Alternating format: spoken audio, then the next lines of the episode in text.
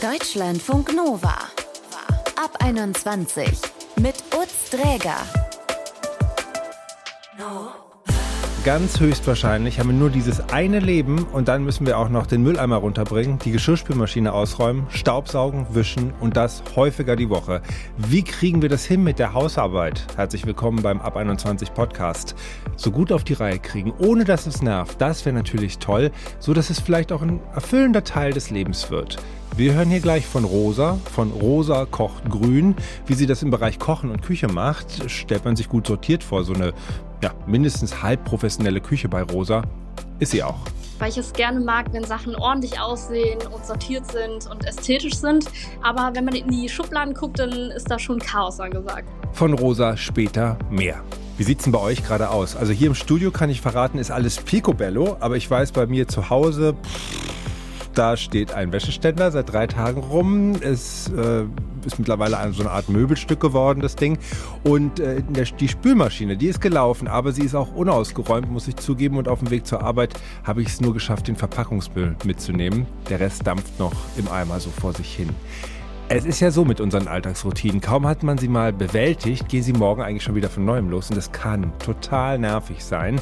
Für Sabine ist es nicht mehr ganz so lästig zu putzen und aufzuräumen. Sie ist quasi so eine Art Haushaltsmastermind. Sie hat irgendwann ihre Alltagsroutinen sogar auch auf Insta und TikTok geteilt und gemerkt, hey, so wie ich es mache, kann ich den Leuten auch helfen, bei sich selber besser klarzukommen. Hallo Sabine. Hallo. Bist du jemand, der Putzen zum Beispiel auch genießt? Also wenn du jetzt merkst, ich habe da mit dem, mit dem Lappen irgendwie auf, auf dem Fenstersims lang gefahren und da ist jetzt ganz viel Hausstaub drauf gelandet. Gibt es ja ein besonderes Befriedigungsgefühl? Oh ja, definitiv. Und äh, kannst du sagen, bist du in so einem ständigen Putzplan, Haushaltsplan? Also nur um ein Beispiel zu geben, wie sieht es gerade bei dir aus? Was hast du gerade auf deinem Zettel? Auf meinem Zettel für heute wäre eigentlich gewesen der Trockner. Der läuft noch. Das heißt, es wird des späteren Zeitpunkt mal sein, dass ich ihn reinige. Ja, was steht sonst noch am Plan? Also ich habe schon wöchentliche Routinen auch. Bei mir wäre halt tatsächlich nur der Trockner dran gewesen und das Staubsaugen und Wischen, weil ich drei Katzen und einen Hund besitze. Und was machst du mit dem Trockner dann?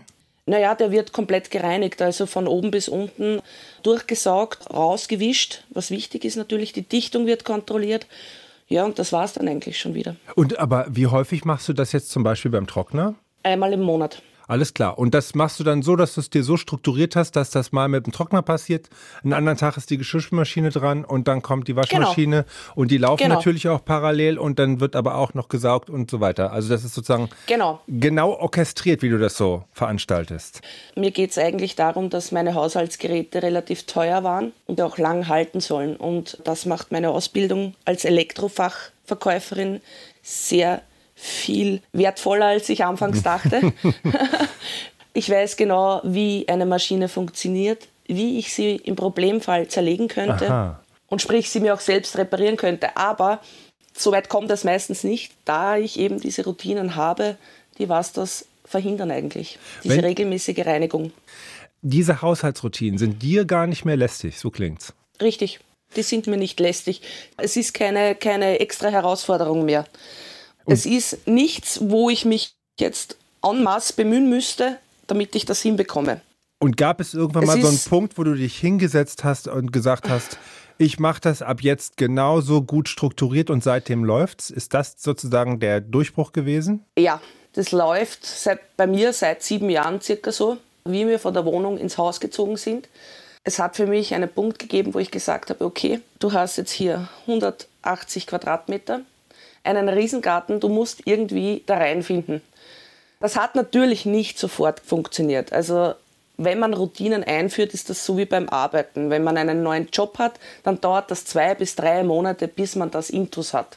Bei Routinen ist das dasselbe. Man kann nicht erwarten, nach drei Wochen habe ich 100 Routinen und die laufen perfekt.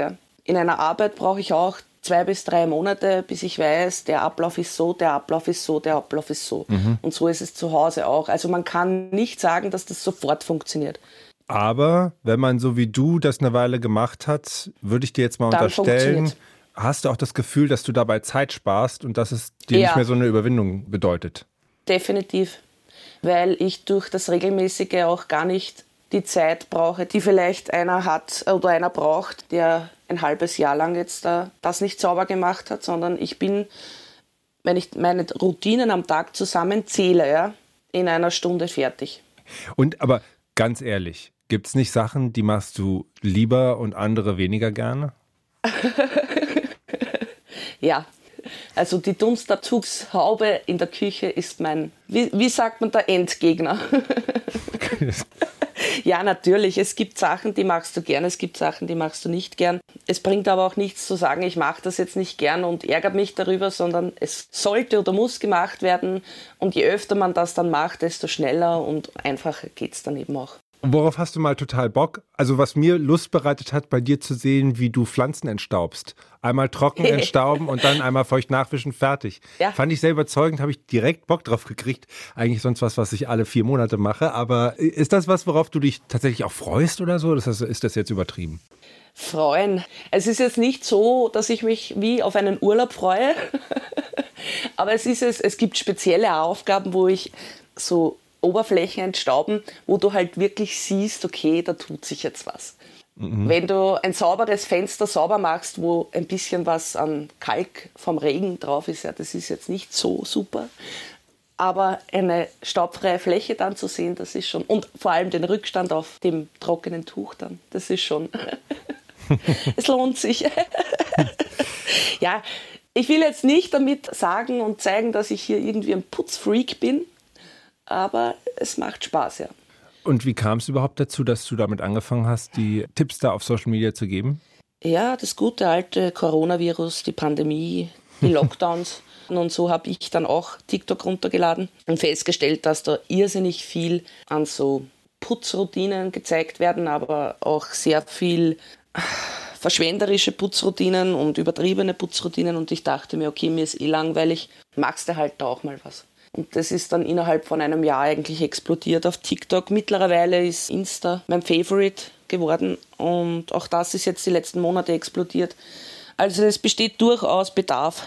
Putzen und Aufräumen ist ja. ja. auch viel mit sozialem Druck verbunden. Du willst den Leuten gern diesen Druck wegnehmen. Warum sagst du, es ist oh, wichtig, ja. da Druck rauszunehmen? Weil es derjenigen Person nichts bringt, es ist nicht schlecht, wenn das Geschirr mal steht. Du bist nicht schlecht, wenn der Socken mal am Boden liegt. Ähm, nein. Und es gibt eben da draußen sehr viele Menschen, die das ähm, sehr gekonnt dann rüberbringen und Menschen dementsprechend niedermachen.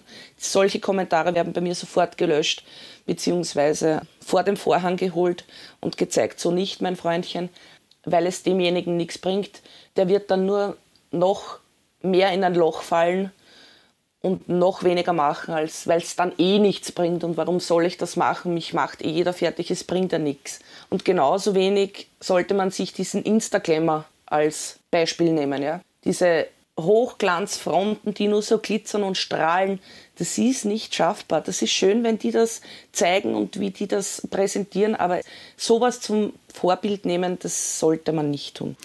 Und was rätst du Menschen, die mit so ganz konkreten Alltagsfragen dann zu dir kommen, was zum Beispiel jetzt einfach die Häufigkeit der Tätigkeit angeht. Also jetzt das Beispiel zum Beispiel, Wäscheständer ist voll, seit mehreren Tagen schaffe ich es daran vorbeizulaufen. Gibt es da einen Tipp von dir? Naja, es dauert tatsächlich länger, sich darüber Gedanken zu machen oder sich damit zu beschäftigen, als das Tun an sich.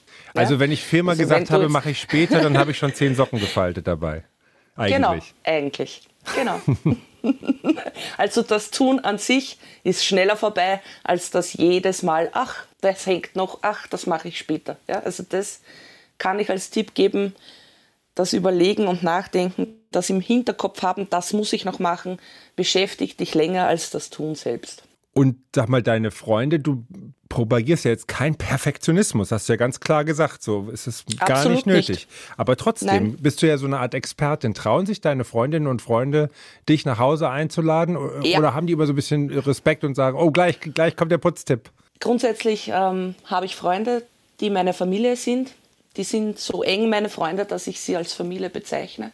Und nein, wenn ich zu denen nach Hause komme, dann hat keiner Angst. Und wenn irgendwer so mal was äußern würde oder ich bemerken würde, okay, die räumen jetzt extra zusammen, wenn ich komme, dann würden sie eine klare Ansage von mir bekommen.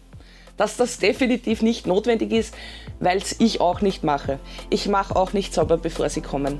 Freunde sind nicht zum Urteilen da und wenn Freunde urteilen, dann sind es keine Freunde. Auf Insta und auf TikTok findet ihr sie und ihre Haushaltstipp unter Little Lilium. Gerade hat Sabine hier für uns ein wenig Zeit gehabt.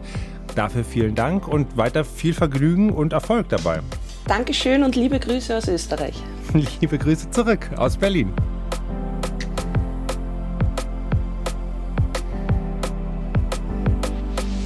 Deutschlandfunk Nova. Mal ehrlich, wie einfach oder schwer fällt es euch, äh, diese regelmäßigen Routinen im Haushalt zu erledigen? Staubsaugen, Wäsche aufhängen und Co. Meine Kollegin Ingrid Wenzel, die hat euch mal gefragt, ob ihr gute Routinen habt, um den ganzen Haushaltskram möglichst easy und reibungslos zu schaffen oder ob ihr eher so die Stressputzer seid ja, und äh, gewohnheitsmäßig eher zwischen müffelnden Bergen aus Schmutzwäsche lebt. Ich habe zu Hause auf jeden Fall eine Haushaltsroutine. Ich mache einfach immer, wenn was anfällt, dann mache ich sozusagen. Also immer, wenn ich Lust habe eher. Und wenn, dann mache ich mir Musik an oder einen Podcast oder so. Also ich hätte wahnsinnig gern irgendwie diese Routine, aber es ist super schwer da reinzukommen. Also ich bin auch eher einer, der das lieber immer mal so macht, als bestimmte Tage für zu opfern, sage ich mal.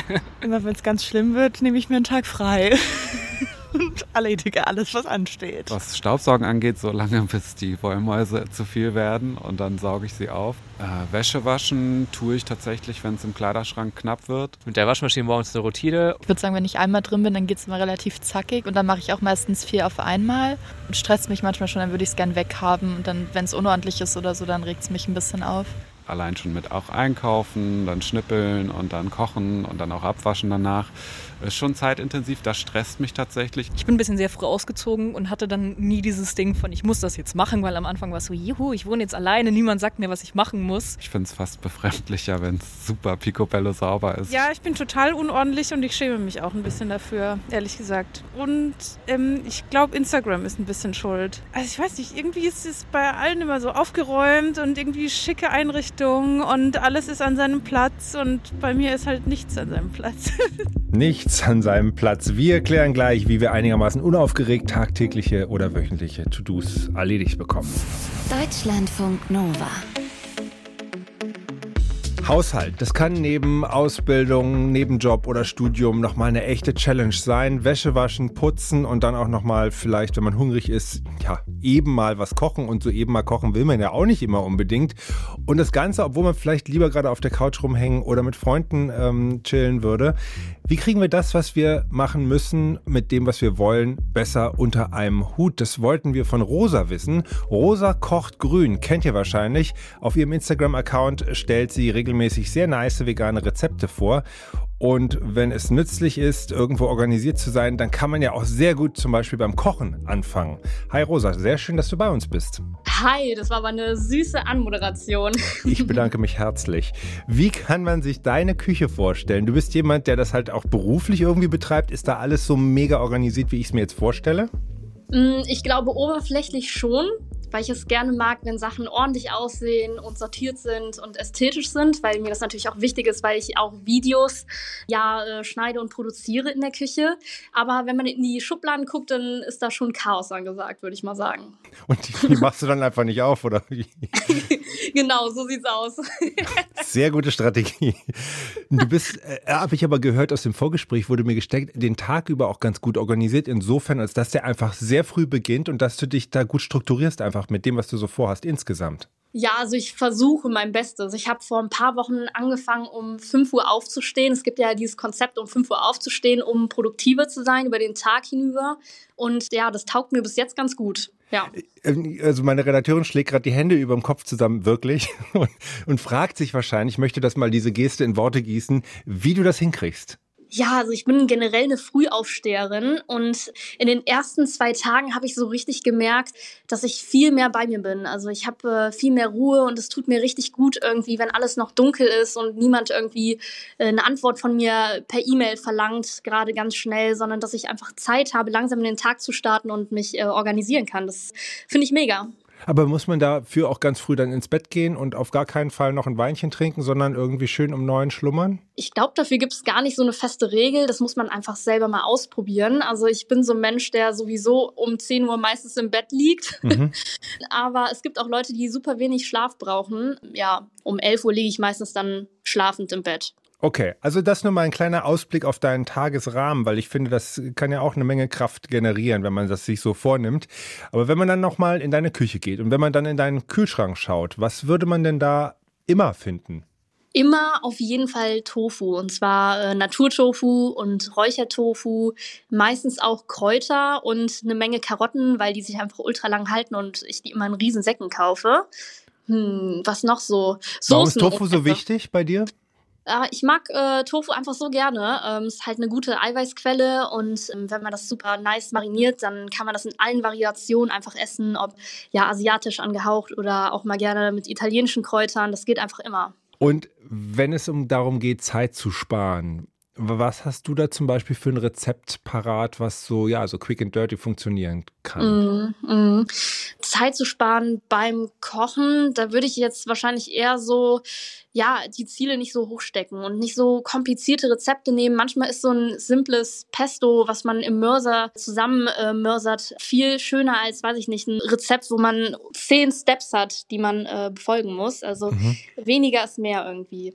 Und wenn wir jetzt schon sprechen, kannst du vielleicht einfach mal gerade sagen, was dein aktuelles Lieblingsrezept ist? Hui, mein aktuelles Lieblingsrezept. Puh, ich glaube, es ist langsam wieder die Miso-Aubergine. Was? ich hatte eine äh, Phase, da habe ich das fast jeden Tag gegessen, weil das einfach unfassbar gut schmeckt. Eine Aubergine mit Miso-Paste aus dem Ofen. Das ist eine unfassbar fleischige und Umami-Bombe, die man wirklich auch so schnell zubereitet. Kann ich nur empfehlen. Rezept oh. gibt es natürlich auf meinem Kanal. Okay, ja, gut, sag ruhig. Dieser Anspruch, da vegan zu kochen, wie schaffst du es denn, dass sich der Aufwand, den das auch durchaus schon mit sich bringen kann, gering hält? Oder löst sich das mit der Routine einfach auf nach einer Weile? Ja, also es ist natürlich Routine. Kochen ist generell ja einfach ein Skill. Also es gibt viele Menschen, die schnell überfordert sind mit mehreren Herdplatten und mit dem Ofen parallel ja noch zu kochen. Da muss ich natürlich auch sagen, ich bin eigentlich gelernte Meisterkonditorin und bin es gewohnt, Stress in der Küche zu haben sozusagen. Aber man muss sich einfach langsam rantasten und dann ist es einfach eine Gewohnheit. Und gibt es da Hilfsmittel in der Küche, auf die du als jemand, der sich ein bisschen auskennt, mittlerweile nicht mehr verzichten willst? Auf jeden Fall. Also das ist immer so läppisch gesagt, aber ein wirklich scharfes und gutes Messer ist das A und O. Das macht so viel Spaß dann zu schneiden und das ist so satisfying, dass man dann irgendwie schnell durch die Tomate kommt und nicht alles immer wegflutscht. Das würde ich wirklich sehr empfehlen. Und eine Keramikreibe, darauf würde ich auch niemals verzichten, um äh, zum Beispiel Knoblauch zu reiben.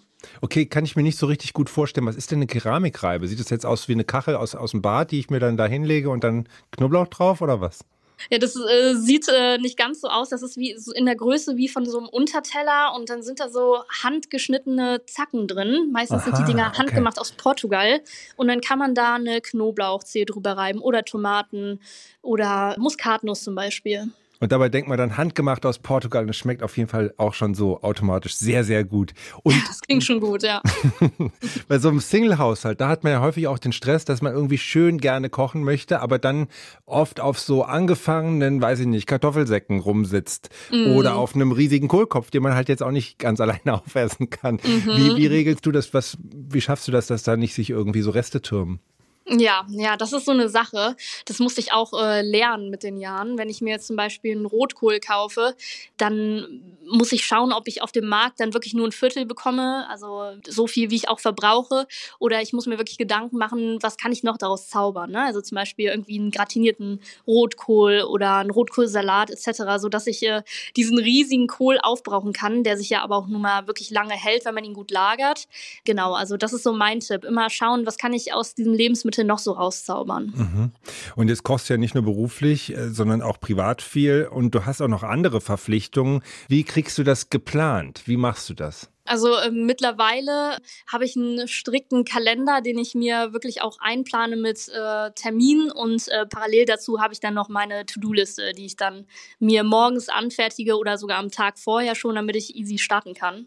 Und da gehst du so richtig die Liste durch und zack und weggehakt und weggehakt und dabei erleichterst du dich dann innerlich langsam? Ja, also das klingt jetzt äh, krasser, also äh, als es ist. Natürlich bleiben auch immer To-Dos liegen, aber mir fällt es einfach leichter, eine Übersicht zu haben, wo ich quasi mich äh, entlanghangeln kann. So, ne? Mhm. Das ist so mein Learning aus den letzten Jahren gewesen, weil ich bin äh, immer schnell überfordert gewesen mit den kleinsten Aufgaben und so habe ich dann einfach meine Struktur, an der ich mich entlanghangeln kann klingt jetzt eigentlich, finde ich, toll und nachahmenswert und aufgeräumt, aber trotzdem, wenn man ehrlich ist, gibt es immer auch Sachen, die macht man eigentlich nicht so gerne. Gibt es auch Sachen, die auf deiner To-Do-Liste eigentlich auch gerne mal ein paar Tage dann stehen bleiben oder immer weiter nach unten rücken und vor denen es dir eher graust? Ja, voll. Ich habe so einen Papierstapel, der sich von äh, Raum zu Raum immer verteilt oder äh, stapelt oder etc. Also das finde ich ganz, ganz schlimm. Papierkram ist äh, mein Endgegner. Ah, okay, das kenne ich von meiner Freundin. Die hat so einen Wäscheberg, der ist eigentlich gewaschen, der wird aber nicht einsortiert. Ich nenne ihn The Mountain und der wächst eigentlich über so einen Monat verteilt immer sehr stark. Und trotzdem, trotzdem muss The Mountain, ob jetzt Papier oder Textil, auch irgendwie weggearbeitet werden. Wie motivierst du dich da, an diese Endgegner ranzugehen? Ähm, ja, also äh, in den letzten Jahren äh, wurde mir da immer in den Arsch getreten, ob es damals äh, bei meiner Mutter noch zu Hause war oder meine Partnerin, weil das natürlich ultra nervig ist, wenn überall immer irgendwie Stapel rumliegen. Aber mittlerweile habe ich mir es wirklich so fest äh, in den Kalender auch eingetragen, dass das nicht mehr dazu kommt äh, oder in den meisten Fällen, dass ich es recht schnell bearbeite. Ähm, okay. Ja, genau. Schreibe ich mir gerade auf, in den Arsch treten lassen oder in den Kalender eintragen. So wird man es dann halt genau. auch irgendwie geregelt. Beides wirksam. Alles klar, Rosa, ich danke dir. Ja, ich habe zu danken. Das war Rosa von Rosa kocht grün und ja, wie, wie sagst du immer am Ende? Einen guten? Genau, guten und Schmackofatz. Tschüss, mach's gut. Mach's gut, ciao. Deutschlandfunk Nova.